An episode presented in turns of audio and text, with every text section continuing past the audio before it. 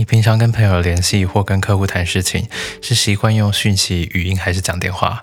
我个人建议是啊，如果是谈重要的事情，一律选择用讯息，不要讲电话，否则往往容易造成悲剧。原因是传讯息有两个好处啊，第一个是资讯传递的效率比较低，第二个是有记录。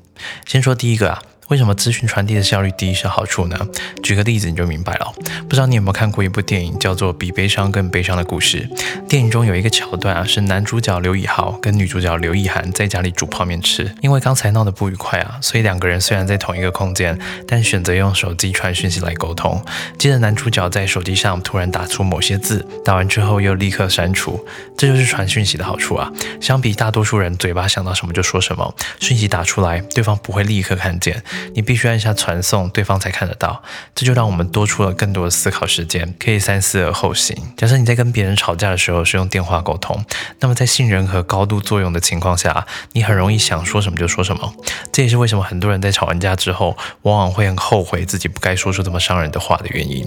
但如果是打字的话就不一样了，因为你传讯息比较慢，对方传讯息也慢，而随着时间的递增啊，人们的情绪就容易趋于平静。再来是传讯息沟通的第二好处，有记录，文字讯。讯息可以随时调阅，它的重要性啊，就像是开车的时候装行车记录器。之前我曾经接了某一个案子啊，因为合作方粗暴，但最后必须由我跟他一起承担后果。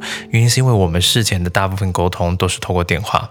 那么问题就来了，大多数人在通话的时候并没有录音的习惯，所以当事情被搞砸的时候，就很难立刻调阅记录去厘清肇事责任。假设你跟同事合作某个项目啊，主管表示非常不满意，即便出问题的不是你，而是他，但如果你没有办法拿出文字记录。来证明谁对谁错，在这种情况之下，同事为了让自自己的奖金不被扣掉，甚至不影响他的升迁，你觉得他有没有可能在紧要关头的时候跟主管说谎嫁祸给你呢？